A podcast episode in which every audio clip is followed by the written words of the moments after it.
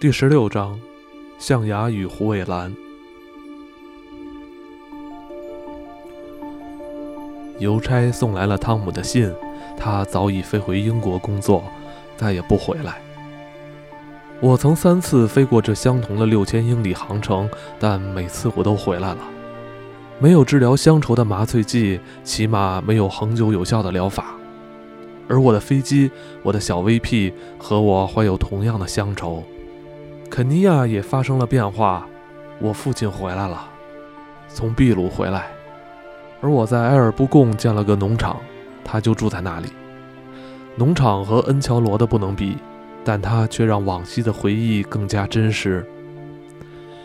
因为荣盖河谷和莫阿森林就在农场边上，生命有了不同的形状，它长出新枝，有些老的枝芽却死去。它遵循着所有生命恒古不变的模式，去旧迎新，旧事物逝去，新事物来临。当我为了生计而在驾驶舱内枯坐数百小时之后，出飞时的惊喜早已消失殆尽。好多个月以来，我都为东非航空公司运送邮件，直到他们的商业雄心无疾而终，被威尔逊航空公司蒸蒸日上的业绩埋葬。我带着乘客去往各个地方，由于客人增多，我租了一架更大的飞机，一架豹额机，并将它加入我原只有一架飞机的战队。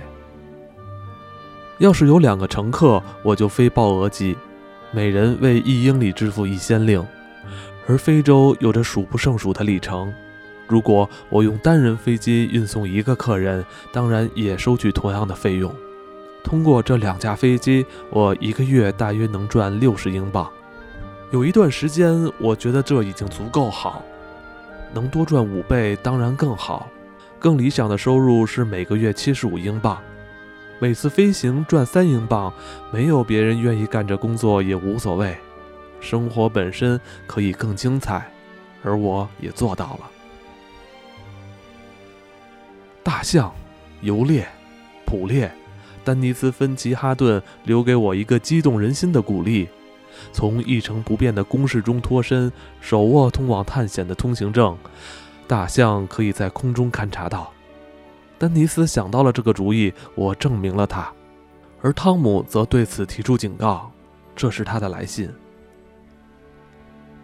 亲爱的白瑞尔，我刚从纽马克的赛马会回来。发现你最近的一封来信，听说你病得如此严重，我非常非常难过。但我相信此刻你已完全康复。在我看来，你的体力透支得太厉害。你赖以谋生的工作太容易让你紧张，你必须学会去接受那些没有危险、稀松平常、合情合理、沉闷无趣的日常工作。他们都需要平衡的大脑和镇定的理性。这一切都是为了告诉你，如果你还有一丝理智尚存，你就不要将飞往象国寻找象群当做习以为常的事。财务上的担忧或许可以靠一两次游猎来缓解，但将它当做长期工作就纯粹是发疯，而且也万分极度危险。这些你都不会听的。但无论如何，我很高兴你的飞机看来是个可靠的奴仆。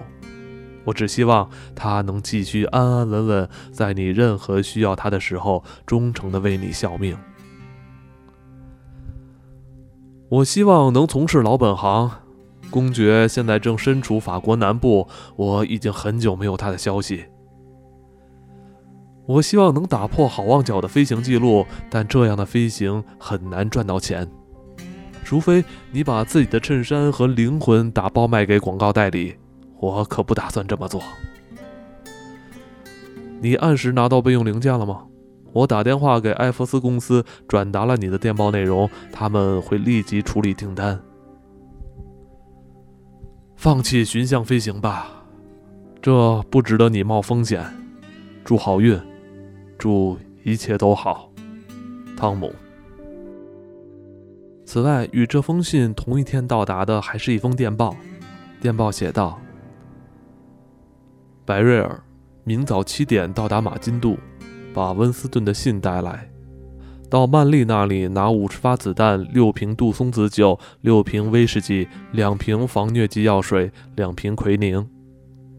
马库拉发现大公象的象群，马金杜的巴布会在你抵达后提供我的书面指示。如果有鱼卖的日子，带鱼来。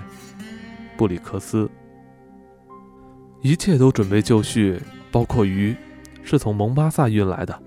我也准备好了。在穆加萨俱乐部的书桌上，汤姆的来信正朝我怒目而视。他当然是对的，他从来都是对的。我一切有关飞行的知识都是从他那里学来的。他对相国乌坎巴的了解也比我多。他了解从海岸横扫进内陆的急速风暴，他了解痢疾、蛇蝇和疟疾。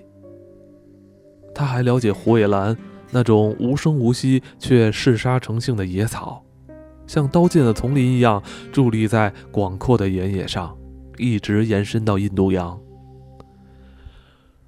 如果降落在虎尾兰上，你的飞机就成了待宰的羔羊。如果降落在上面，就步行离开，但不要走得太快，也不要离得太远。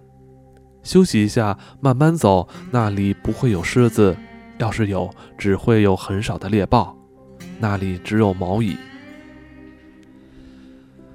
对这些蚂蚁有多少赞美之词啊？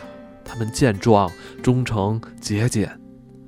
即便要我以一个被误导的昆虫学家起誓，无论他犯了怎样的学术性的弥天大罪，也不愿意与毛蚁共度一晚。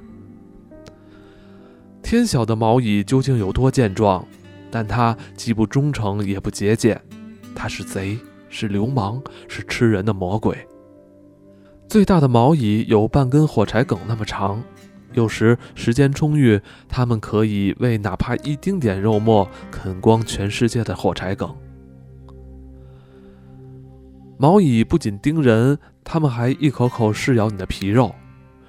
如果一匹健康的马没能逃出马厩，那么几小时内，一小群毛蚁就能把它吃得支离破碎。我曾梦见过很多叫人不舒服的事物，我想我们都曾梦见过。蛇、溺水、豹子从高处坠落，但是关于毛蚁的梦，梦见它们在我床上、地板下、头发里，将其他所有噩梦都降格为虽不真实但相当安详的幻觉。给我甲壳虫、臭虫、蜘蛛、蛇和毛茸茸的狼蛛都行，但别是毛蚁。他们是恶魔的爪牙，颜色鲜红，数不胜数，而且势不可挡。我想起毛蚁，也想到了驾驶飞机寻找大象这份工作会有的所有坏处。汤姆的来信并没有对细节详加叙述，但也没有那个必要。无论是他还是我。都不会奢望能在南边的任何地方，或者马金渡的东边找到可以降落的开阔地。乌坎马在地图上看足够平坦，即便在我的飞行图上也是如此。它从内罗毕东面开始延伸向北，直到边境，东南面与太平洋相连。它被塔纳河与阿西河包围，两条河都吮吸着肯尼亚的养分。维系他们懒洋洋的生命。他们包围着乌坎马，像阴险的撒旦扔在地上的圈套，威胁着随后到来的人们。这片土地由灌木、虎尾兰、热病和干旱构成。虎尾兰随处可见，虎尾兰的丛林既深且密，像海底的潜艇方阵一样无法穿越。这不是属于人类的土地，却是大象的土地，所以人也尾随而至。布里克斯常去那里，但布里克斯是布里克斯，汤姆是汤姆。尽管汤姆爱梦想，却依旧保持着理智。只是他或许没有意识到，他已下了多大决心去从事寻象的工作。每次游猎结束后的支票是有效的麻醉剂。让我遗忘所有不愉快的记忆。这工作很刺激，生活也不再乏味。布里克斯·布里基·冯·布里克斯男爵，人们用这些以及其他几个名字称呼他，每一个名字都很悦耳。他是个和蔼的瑞典人，身高六英尺。据我所知，他是最强硬、最坚韧的白人猎手。他总是嘲笑游猎团的虚张声势，一边朝奔来的水牛瞄准，一边讨论着该在日落时分喝杜松子酒还是威士忌。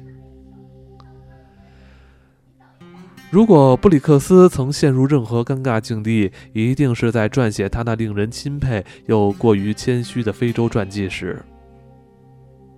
那本书对于所有认识他的人来说是过于保守的代表作。在那本书里，他将所有的传奇经历都平淡处理。不够谦虚的人或许会将那些真实的故事夸张成令人血液倒流的传奇。但他却将其处理成偶然的巧合。布里克斯对世俗剧情不怎么感冒。据我所知，他从未在大腿流血不止的情况下被两三百个赤身裸体的野人包围。他的狩猎生涯中，这种不完美的缺憾让他很难成为精彩的电影题材。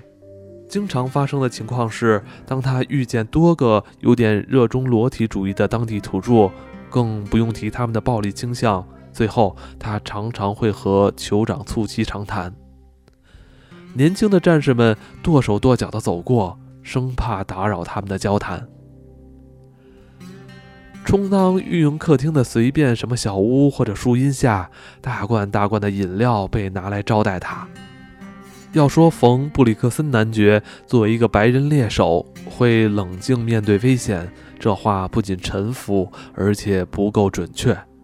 首先，要是能避免，他绝不会让自己面对危险；其次，如果真有可能发现他自己身处险境，他会变得怒气冲冲，而不是冷静；他会大声咒骂，而不是沉默。但这些外在的表现都比不上一个事实：他从不犯错，也从不放过任何他瞄准的猎物。在很多地方，从罗德西亚到比属刚果，再到撒哈拉沙漠，布里克森老爷的这个名号依旧如雷贯耳。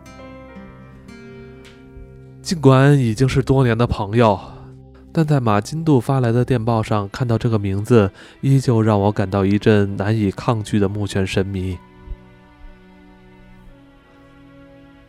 同时，我也给汤姆回了信：“亲爱的汤姆，飞机的配件按时抵达了，多亏了你的及时援手。以后我会装个尾轮代替起落杆，这样它就不会在迫降的时候碎裂。不要为寻象的事情担心了，我知道你是完全正确的。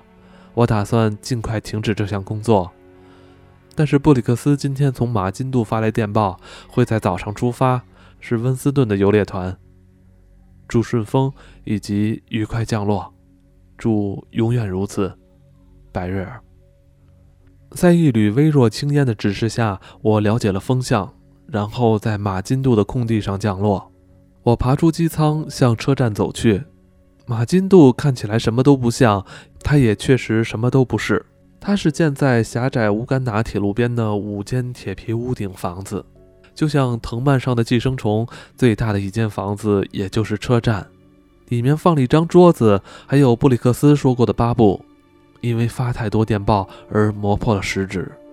有一天，非洲大地上会游荡着一群数量不多但精挑细选出来的印度人，他们都带着显著的标识，一根磨损的食指，他们将是早期乌干达火车站拥有者们的后裔。在不同的时间里，我曾驾驶飞机、骑马或是步行到达肯尼亚境内的三十多个车站。每一个车站里的巴布都在不同的电报机上忙碌着，狂热地敲击着，好像整个东非大陆都在快速滑进印度洋，而他是唯一观察这一景象的人。我不知道他们究竟在电报里说些什么，或许我误会了这些巴布。但我觉得他们不过是在通过电线为彼此阅读安东尼·特罗洛普的小说而已。马金杜的巴布连绵不断地摁下一大堆点与线后，在办公室后面抬起头来。他有一双和善的棕色眼睛，因为常常眯着，所以显得有些疲惫。他干瘪的小脑袋有点像晒干的坚果。他穿着廉价的条纹裤子和干净的棉衬衫。最后，他站起身来，欠了欠身。男爵留了话，要我交给你。他桌上的竹签上穿着三张纸，形状和颜色各不相同。我能在最上面的那张纸上认出布里克斯的笔记，但是巴布慎重地在三张纸片上筛选着，好像有一百张留言似的。最后，他欢欣鼓舞地微笑着，将我的指示交到我手上，就像银行经理交给你一张透支的票据。我的妻子为你备了茶。茶，所有巴布的妻子们沏的茶差不多都是红糖和生姜。但它总是热腾腾的。